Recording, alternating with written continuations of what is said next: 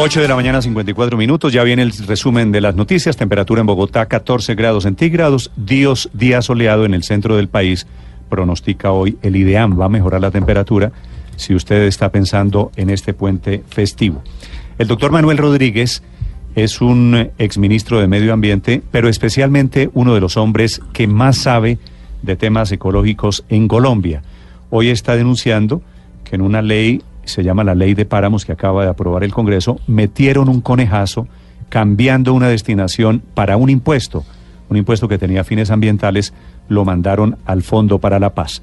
Doctor Rodríguez, buenos días. Buenos días, mucho gusto, ¿cómo están? Gracias eh, por acompañarnos. ¿Cuál es la denuncia, doctor Rodríguez? ¿Qué fue lo que pasó? Bueno, lo que pasó es que eh, en la ley del impuesto al carbono, pues eh, se utilizaban los recursos procedentes de este de estos fondos a la protección ambiental. De hecho, ese instrumento económico, cuando se establece en los diferentes países del mundo, tiene esa lógica. Se le cobra un impuesto a los consumidores de combustibles fósiles con el fin de que consuman menos y a su vez los recursos que se producen de esa fuente se destinan a las acciones de mitigación, y a las acciones de adaptación al cambio climático. Por eso en la ley tributaria original se decía que la destinación de estos recursos serían exclusivamente en su 100% a la protección ambiental. Sí. Doctor Rodríguez, ¿quién es el autor del conejo, del conejazo, como dice usted? Pues yo creo que es el ministro, ministro de Hacienda, pero lo más grave de todo es que todos los partidos políticos, todos los que se eh, dicen que son tan ambientalistas, los que son menos ambientalistas, los no ambientalistas coincidieron en esto, es decir, ahí está metidos igual el Centro Democrático, la Unión, eh, pues el partido de la U, el, partido del liberalismo, el petrismo, la Alianza Verde. Entonces lo, lo indecente, a mí me parece es un acto de indecencia que en una ley ambiental simultáneamente se meta semejante conejazo. Es decir, es casi que falta de estética y falta de esencia que en una ley ambiental se le meta un conejazo de semejante mm. tamaño al tema ambiental. Lo más grave que ha ocurrido en términos de las finanzas ambientales en las últimas épocas. Hay que decir que había una controversia sobre el tema y el ministro de Hacienda había asegurado una y otra vez que eso no era así. Entonces el ministro de Hacienda también incumplió su palabra, que me parece muy grave. La ley fue aprobada a las 10 de la noche el día miércoles, por eso apenas estamos intentando digerir eso de qué fue lo que aprobaron. Doctor Rodríguez, ¿de cuántos recursos estaríamos hablando que pierde el sector ambiental y eso qué porcentaje representa del, del presupuesto que tendría el Ministerio para la protección del medio ambiente?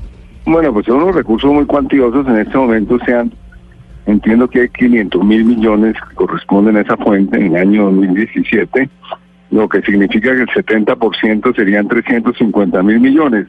Multiplique eso usted por 10 años, 3.5 billones de pesos. Eso es toda la plata del mundo para el sector ambiental. No sé qué porcentaje del sector sea, pero eh, como lo, lo, dijo la OCDE, Colombia está subpresupuestada en el campo ambiental. Es una de las pues, grandes observaciones que ha hecho la OCDE es que Colombia hace una inversión muy pequeña en la protección ambiental en relación con los que el PIB y en relación con la inversión que hacen los, los, países que pertenecen a esa asociación. Entonces se supone que Colombia tiene que corregir a su vez esa situación. Y además tiene los compromisos con la Convención de Cambio Climático y para eso eran esos recursos. Entonces realmente el daño es enorme, es lamentable que el gobierno Santos en los últimos días de su mandato salga con semejante payasada, porque lo voy a clasificar así, con, un acto indecente de meter en una ley ambiental semejante mico. Sí. ¿Existe la posibilidad de, de demandar la ley, de cambiar esa distribución, esa destinación de los recursos del impuesto al carbono, eh, doctor Rodríguez? pues existe la posibilidad, pero, pero realmente pues habría que mirar cuáles serían las razones constitucionales para hacerlo, pero el punto es que el, eh, el, va a contrapelo completamente del espíritu y de la razón de un impuesto al carbono. El impuesto al carbono en todas partes del mundo se destina esos recursos a la protección, al, tema del cambio climático.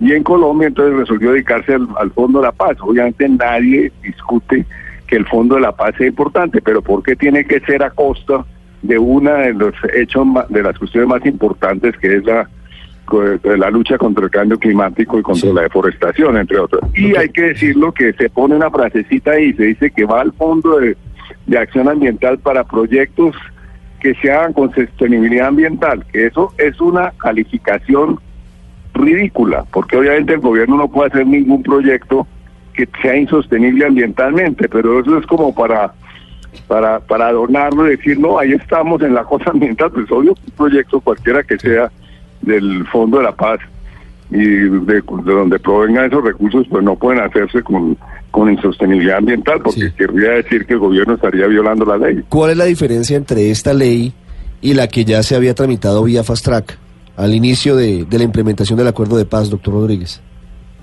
No, pues eh, lo, que pasa es que no se había se había establecido a través de resoluciones que, que esos fondos irían al... Había un decreto para que esos fondos, un, proyecto de decreto para que esos fondos fueran al, al fondo. Lo grave es que en esa ocasión no es, y, un decreto pues uno sí puede, tiene la flexibilidad de que se pueda echar para atrás. Lo grave es que ahora es por ley. Entonces, originalmente era un decreto, un proyecto de decreto para destinar esos recursos al Fondo de la Paz, y eso fue lo que se estuvo en controversia durante mucho tiempo. Posteriormente pues antier por ley se dice esto es así. Entonces esa es la gravedad del mico. Claro, pero no se pueden hacer cosas para el medio ambiente a través de los fondos para la paz, porque una cosa es quién ejecuta la plata y otra cosa es el destino de la plata, y que la ejecuten eh, fondos para la paz no importa desde que vaya para la protección del medio ambiente, ¿o no? No, pero es que obviamente con el, con el, en el fondo de la paz se pueden hacer muchas cosas, pero obviamente pero obviamente yo creo que ese es un canto a la bandera, decir, que, que van a ser proyectos hechos con sostenibilidad ambiental, pues tienen que ser hechos con sostenibilidad ambiental. Si son para, la, para, el, para el cambio climático, tienen que ser unos fondos totalmente manejados por el Ministerio del Medio Ambiente y por las entidades que tengan su, bajo su responsabilidad el tema del cambio climático. El hecho de que se haya destinado toda esa plata al Fondo para la Paz quiere decir que eso no va a ser así. Eso es de la mayor gravedad, eso hay que denunciarlo así. Es lamentable que el ministro Cárdenas nos haya mentido y hay que calificarlo así, porque incluso escribió un artículo en el espectador eh, eh, como respuesta a artículos que escribí yo y también algún otro columnista advirtiendo que el proyecto del decreto era un conejazo al sector ambiental. Él respondió al espectador que eso no era así, esa plata se iba a destinar totalmente a proyectos ambientales. Lo que dice la ley es que esa plata va al Fondo de la Paz y el Fondo de la Paz tendrá toda la discreción de destinarlos a los proyectos que bien tengan. Esperemos la respuesta del ministro de Hacienda o del ministro de Medio Ambiente. Doctor Rodríguez, gracias. Bueno, le agradezco mucho. Gracias, señor Manuel Rodríguez. Denuncias.